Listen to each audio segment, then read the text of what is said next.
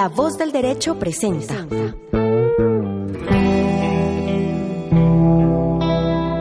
Código Internacional.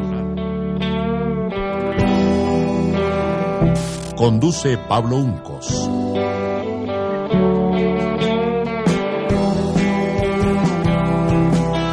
Porque el mundo tiene un código. Código Internacional.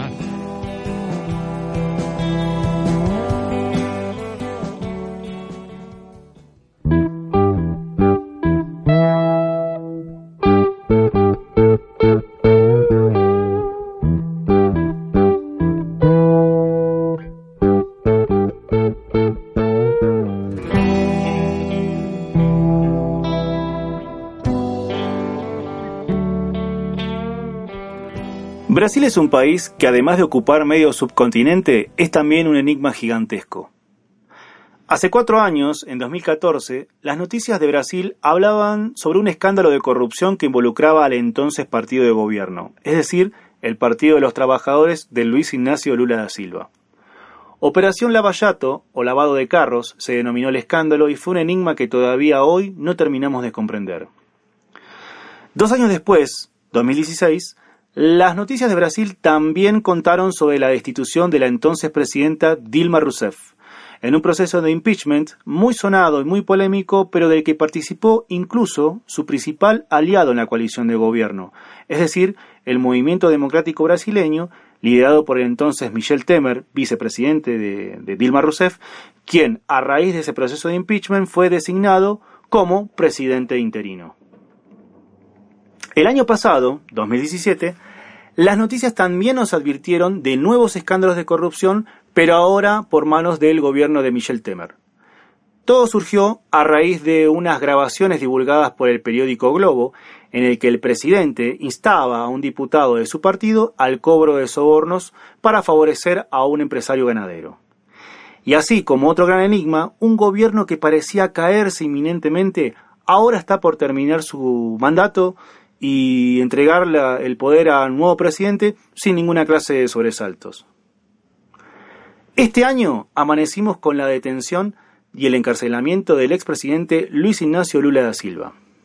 Esto despertó una gran reacción internacional que dividió las aguas y la opinión pública en dos bandos irreconciliables.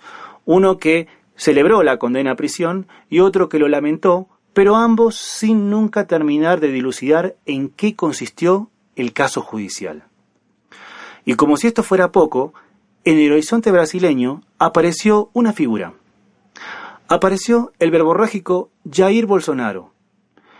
Bolsonaro hizo declaraciones escatológicas, captó la atención de todos y llegó a la presidencia del país más importante en términos de PBI de toda América del Sur. Y otra vez, las opiniones, las razones y las redes sociales se recalentaron. En Código Internacional creemos que un buen análisis debe partir del reconocimiento de la propia ignorancia. Solo a partir de allí podremos arrimarnos a los fenómenos y a los enigmas para que sean ellos quienes nos hablen y no para que nosotros los hagamos hablar conforme a nuestros deseos, miedos y doctrinas ideológicas.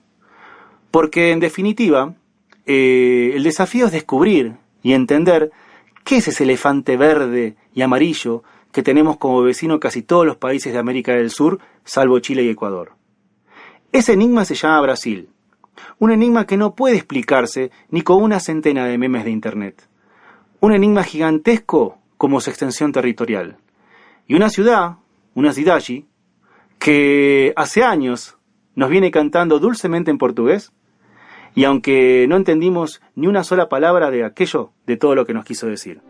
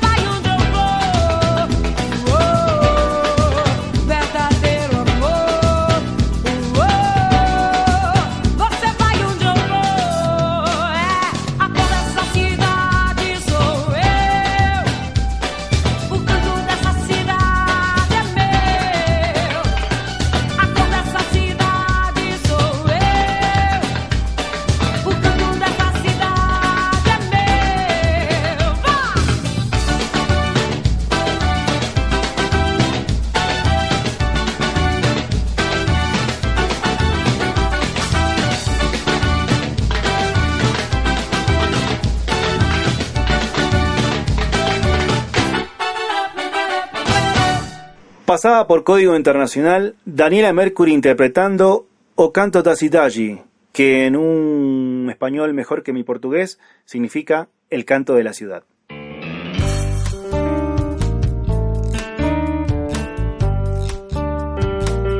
Código Internacional.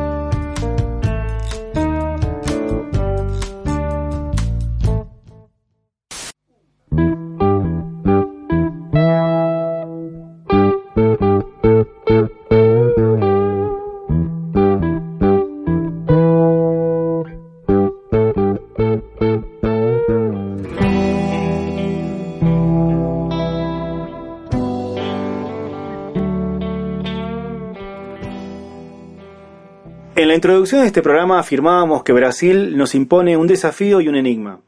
Para empezar a dilucidarlo, tenemos en línea al politólogo e internacionalista Alejandro Frenkel. Alejandro es profesor en la Universidad de San Martín, en Argentina, y viene estudiando muy atentamente la política internacional del gigante suramericano. En ese contexto te pregunto, Alejandro, ¿qué cambios se perfilan en la política exterior de Brasil con la llegada de Jair Bolsonaro al gobierno? Principio te diría que creo que Bolsonaro va a tener, la política exterior de Bolsonaro va a tener eh, dos facetas. Por un lado, una profundización de algunos lineamientos que, ya fueron trazados por el gobierno de Temer, eh, pero en algunos casos tal vez una profundización tan grande que va a implicar un, podríamos, podríamos englobarlo como un cambio en, de alguna forma, ¿no? Digamos, si tomamos un proceso más largo desde que se inicia con el PT pasando por el gobierno de Temer hasta Bolsonaro, sí ya sería un cambio más marcado. Una de ellas me parece que va a ser el acercamiento a Estados Unidos eh, y, tal vez al eje que tiene a Estados Unidos, ¿no? Como, por lo menos el gobierno de Estados Unidos, ¿no? Con Donald Trump, que incluye, me parece también a figuras como eh, Benjamin Netanyahu en Israel, a, a Matteo Salvini en Italia, digo, los, los, que se están llamando un poco los, los populistas de derecha, conservadores, nacionalistas, creo que va a haber un acercamiento en esa línea, que es algo que ya se había iniciado, me parece, con Temer. Otro aspecto que me parece que también está muy profundizado en Bolsonaro va a ser la apertura económica de Brasil, ¿no? Eh, la, conjugación de liberalización del mercado, apertura económica y cómo eso se traduce en la política exterior. Eh, me parece que se va a ver en principio con esta idea de flexibilizar el Mercosur, ¿no? un Mercosur, eh, como se dice, menos atado a las obligaciones de negociar conjuntamente, con lo cual eso de alguna forma va a afectar las posibilidades de, consolidar la unión aduanera, va a ser más cercano a un, un tratado de libre comercio, una zona de libre comercio. Em, y, después lo otro que me parece tal vez que son los cambios más significativos tienen que ver en primer lugar con una postura más reacia al multilateralismo y a la globalización, que eso es algo que eh, la, idea del multilateralismo la podemos encontrar tanto en el PT como en la gestión de Temer. Respecto de la globalización, tal vez en el gobierno del PT había una idea más, eh, más cautelosa y en el gobierno de Temer sí había una idea más optimista ¿no? de, de, insertarse en el mercado global casi sin reparos. Me parece que en Bolsonaro sí hay una actitud, eh, podríamos decir, antiglobalista eh, y, y, anti-multilateralismo, ¿no? Eso se pudo ver en sus críticas a la ONU, en, en algunos en la idea de querer negociar bilateralmente, no las críticas a instancias como el Foro de San Pablo, no todo lo que implica algún tipo de instancia internacional eh, casi de carácter multilateral, sea intergubernamental o entre movimientos, partidos y demás, es vista como, como, como con una, eh, con desconfianza por tanto por Teme, por eh, Bolsonaro como por su nuevo ministro de, Relaciones Exteriores. y el otro punto que me parece que, que, que, se vislumbra cierto cambio es en la relación con China. Bolsonaro ha sido muy crítico de China, Habrá que ver qué pasa con los BRICS, qué pasa con la relación económica. Ha sido muy crítico también de la política eh, económica de China en América Latina, casi como denunciando una cosa depredatoria, pero al mismo tiempo eh, denunciando desde el punto de vista ideológico, ¿no? Esta idea del comunismo, eh, esta idea de, terminar con la amistad de regímenes comunistas que, que había iniciado el PT. Me parece que hay un componente ideológico bastante importante en este distanciamiento con China. Bueno, hace poco vos planteabas en un artículo que publicó la revista Nueva Sociedad que esa política internacional de Bolsonaro eh, tendrá algunas limitaciones, tanto en el plano interno como externo. ¿Cuáles son esos límites? Tiene que ver con lo que yo te decía eh, respecto de China, que me parece que ahí puede haber uno de los límites que puede encontrar Bolsonaro en, si pretende avanzar en una postura más dura hacia China y tiene que ver con, con digamos, el vínculo económico y comercial que tiene Brasil con China, ¿no? Brasil eh, el, primer, el principal destino de las exportaciones brasileñas es China y además son exportaciones muy ligadas a los sectores que han, que han apoyado Bolsonaro. Estamos hablando de los sectores agroexportadores, los sectores de la minería, una buena parte de los sectores industriales más transnacionalizados. Eh, con lo cual me parece que ahí tal vez la, el nivel de interdependencia económica que hay va, va tal vez sobrar como, como un límite. Y después los límites internos, bueno, va, habrá que ver también, por ejemplo, el rol de las Fuerzas Armadas, ¿no? Eh, si pueden llegar a poner, eh, yo creo que las Fuerzas Armadas siguen teniendo un poco la visión desarrollista, nacionalista, eh, y son un actor importante en la coalición de gobierno. también podrían, en este sentido, también podrían ser un actor que opere como, como un freno a, a tal vez una, una política más aperturista en el plano económico comercial. Eh, y después, bueno, habrá que ver el rol de algunos otros partidos, ¿no? Me parece que si bien no están en la coalición de gobierno, pueden desde el Congreso, desde otros ámbitos, eh, poner algún tipo de trabas, sobre todo los más ligados a, los sectores industriales, más de, los sectores nacionales, eh, que podrían llegar también a ofrecer ciertas resistencias a, esta, esta, visión más neoliberal y más aperturista de la política exterior de Bolsonaro en términos económicos. Estamos conversando con Alejandro Frenkel, politólogo e internacionalista. El artículo al que nos referíamos hace un ratito se llama El mundo según Bolsonaro, eh, la nueva política exterior de Brasil que publicó eh, la revista Nueva Sociedad. Eh, en ese artículo, Alejandro, vos planteás que existe una, una sintonía entre el presidente de los Estados Unidos, Donald Trump, y el presidente electo de Brasil, Jair Bolsonaro. La pregunta apunta en el siguiente sentido. ¿En qué consiste esa sintonía? Eh, la sintonía entre Trump y Bolsonaro me parece que está muy permeada por una cuestión político-ideológica, ¿no? desde una visión, ambos comparten esta, lo que yo decía al principio, una visión crítica del multilateralismo y crítica de, la, de todo lo que pueden lugar como globalismo, que ahí entra la, globalización, pero también entran las instituciones internacionales y, todo tipo de asociación internacional. Creo que ahí hay una sintonía.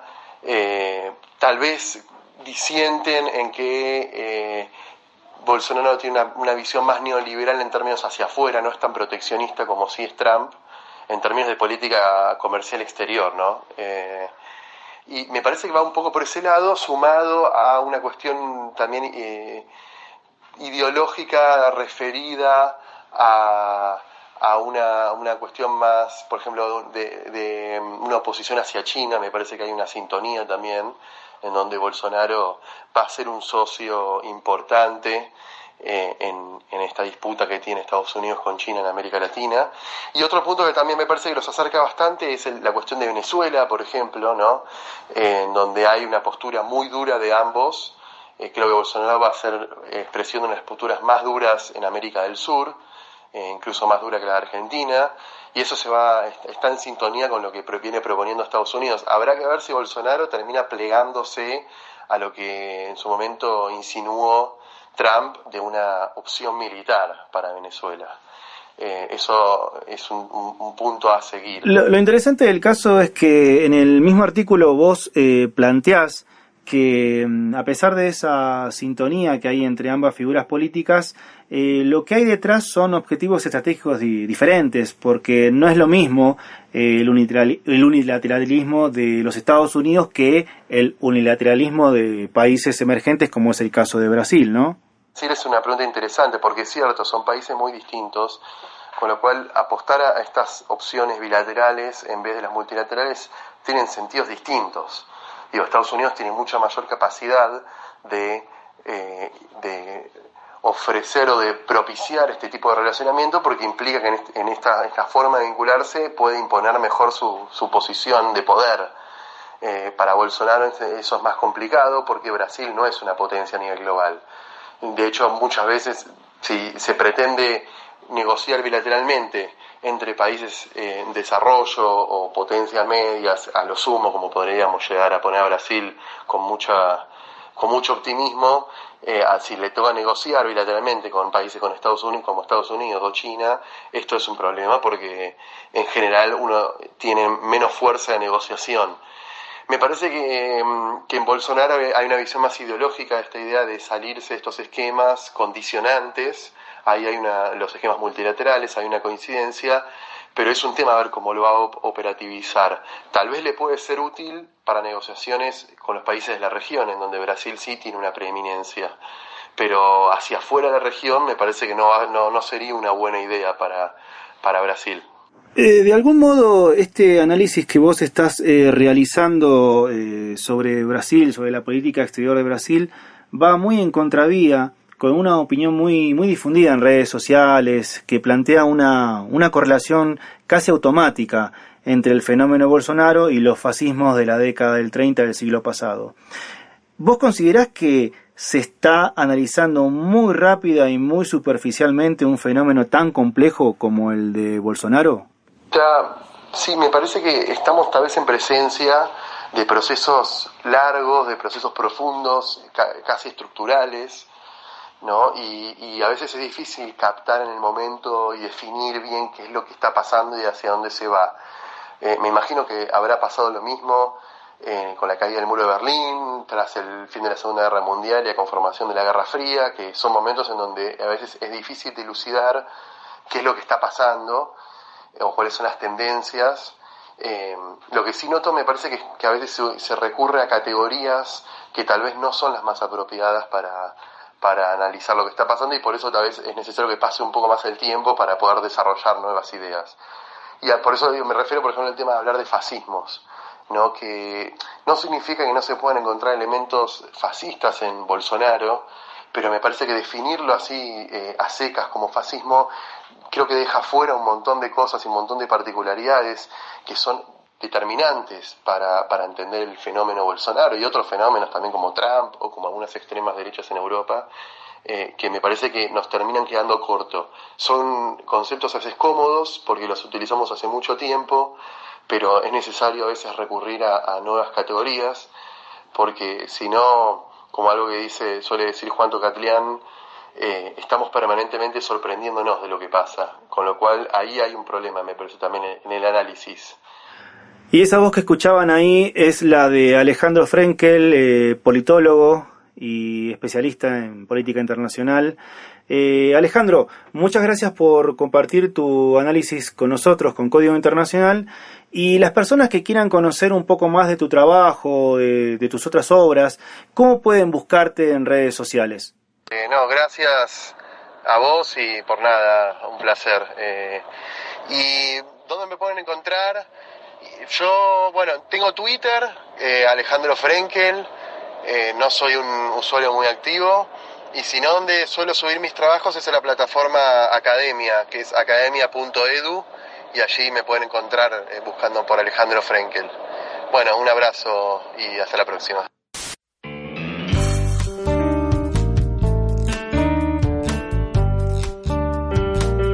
Código Internacional.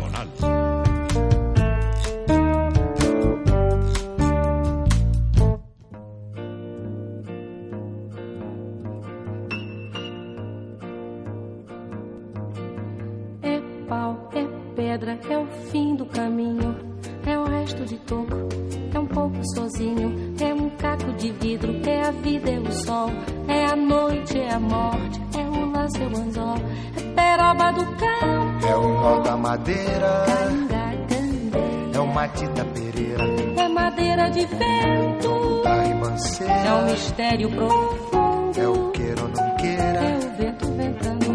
É o fim da ladeira. É a viga, é o vão, festa da comida.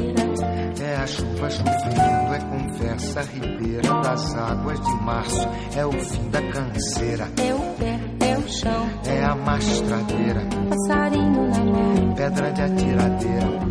É uma ave no céu. É uma ave no chão. É um regato, é uma fonte. É um pedaço de pão. É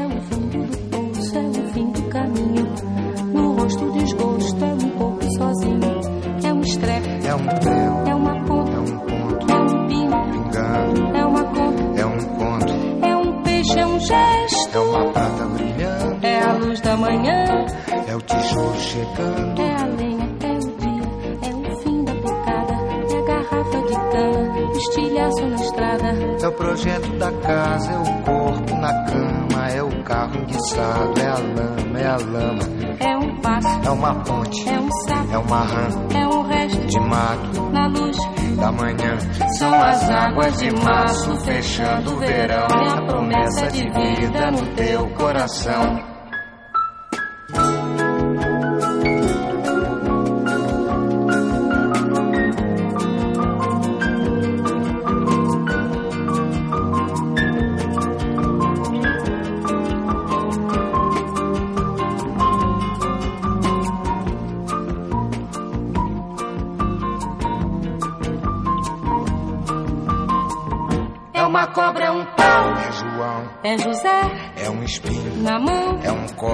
Pé.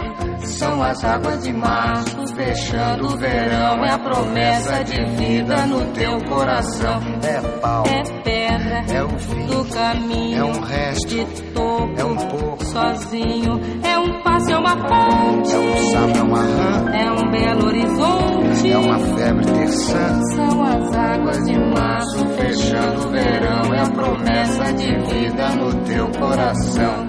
Pau, Pedra. in, Inho. és, Coco. oco, Inho. agro, Hidro. ida, Ó. oite, Horte. aço. Sol. São as águas de março fechando o verão. É a promessa de vida no teu coração. Badaba, bade badiza, zazaziza, azanamienya, anandede, banandede, banandede,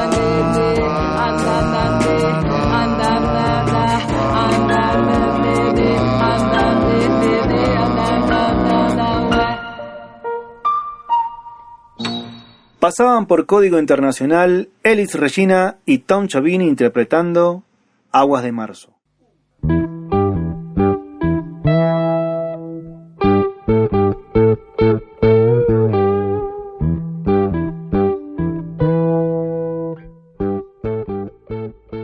En Código Internacional abordamos las noticias, pero como una excusa para hablar de temas eh, más profundos, temas más estructurales. Y lo cierto es que las noticias que nos han llegado de los últimos tiempos, de los últimos años de Brasil, nos hablan de un llamado de atención, nos hablan de una alerta para que le pongamos cuidado a ese gigante latinoamericano que tenemos de vecino. Porque en estos 60 años en Brasil ha ocurrido de todo. Tenemos procesos larguísimos, tenemos una dictadura militar, tenemos un régimen político excluyente y tutelado por las Fuerzas Armadas, luego tenemos un proceso de apertura y democratización eh, a principios entre los años 80 y 90, y luego tenemos una sucesión de presidentes democráticos, entre ellos lo tenemos al primero a José Sarney, luego lo tenemos a Collor de Melo y el primer impeachment para destituirlo. Eh, luego tenemos a Itamar Franco, pasó también eh, Fernando Enrique Cardoso, que pasó dos veces, lo mismo que Lula, que también pasó dos veces porque ambos fueron reelectos, hasta que llegó Dilma, que también fue depuesta por un impeachment, sustituida en ese caso por su vicepresidente Michel Temer. Pero como pasan cosas en Brasil, también pasará, como pasó Bolsonaro, y Brasil seguirá buscando su lugar en el mundo. Y así como las noticias pasan y mientras pasan las noticias, nosotros eh, estamos siempre esperando eh, en casa por buenos tiempos y porque los amores golpeen nuestra puerta, le vamos a pedir a los, al grupo tribalista que por favor toque para nosotros este hermoso tema que se llama Pasé en casa, mientras estamos esperando por mejores tiempos.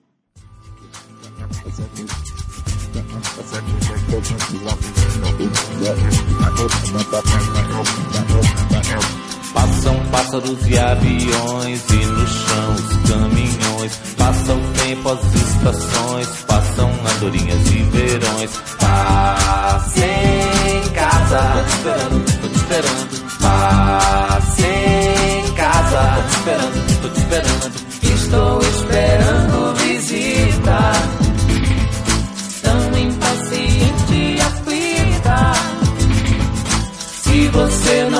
No morro, eu quase morro, eu quase morro. Estou implorando socorro.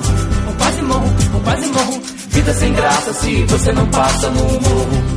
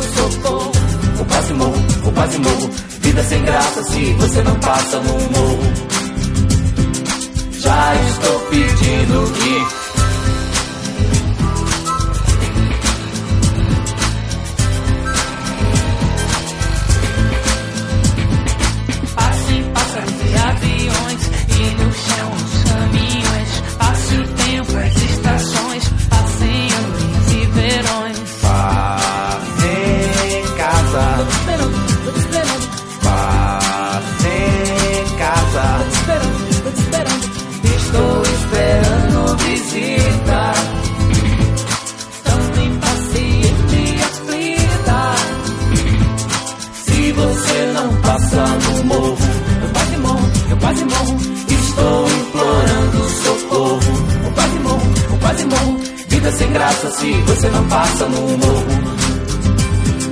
Já estou pedindo que passe um tempo, passe lá, passe o mal com os meus lençóis. Passe agora, passe enfim, passe um momento pra ficarmos sós. Passe em casa, tô te esperando, tô te esperando. Passe em casa, tô te esperando, tô te esperando.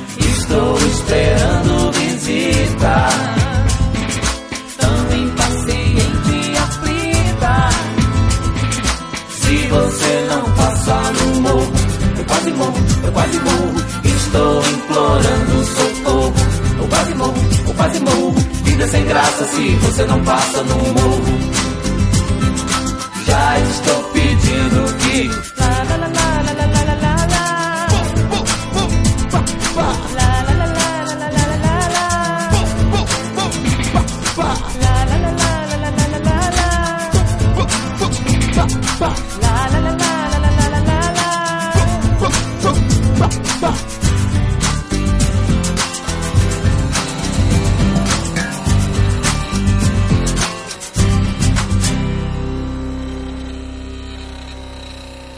Pasada por Código Internacional, el grupo Tribalistas interpretando Pase en Casa.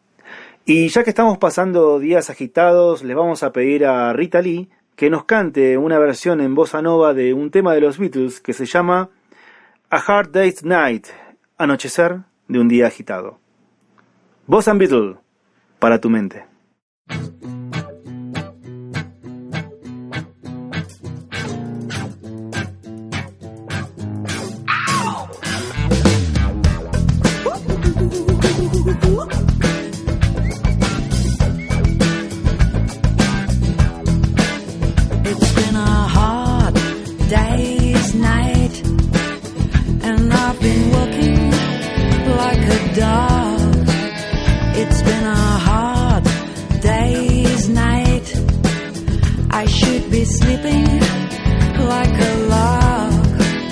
Oh.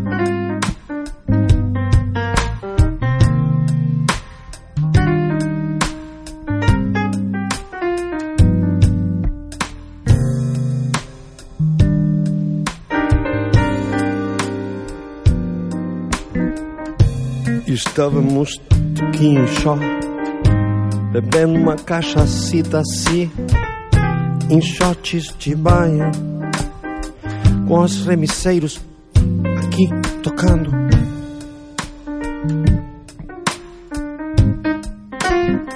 Aqui a gente tem o dealer pap e os controles. Aqui gente não tem nenhum descontrole.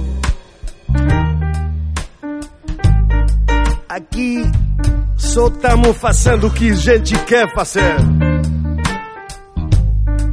Você sabe do que estou falando. Você se lembra de quando era uma criança, um menino, na rua, e bem querido pela gente. Então foi por lá, o rio baixo. Não dava para fazer nenhuma outra coisa aquela noite. A gente estava dividida, você sabe. De um lado, que, aquele que tem coração, que, que pensa o próximo. Mas aqui, aqui outro lado. Aqui outro lado tava gente que só quer pra si mesmo. Puta que pariu! dá pra fazer isso mais. A gente tem uma só vida pra viver. E só isso. Então, gente, vamos fazer como se fosse pra mim o mesmo que o próximo. Não dá pra fazer pra outro que não quer que faça pra mim. Eu digo pra mim, hein? Então vamos fazer.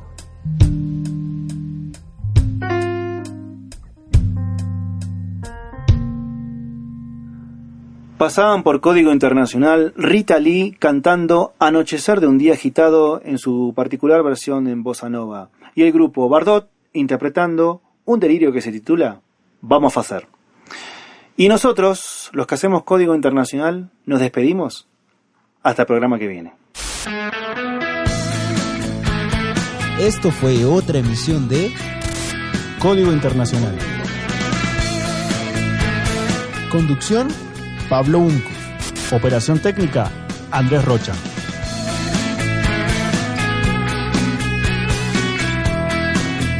El mundo tiene un código.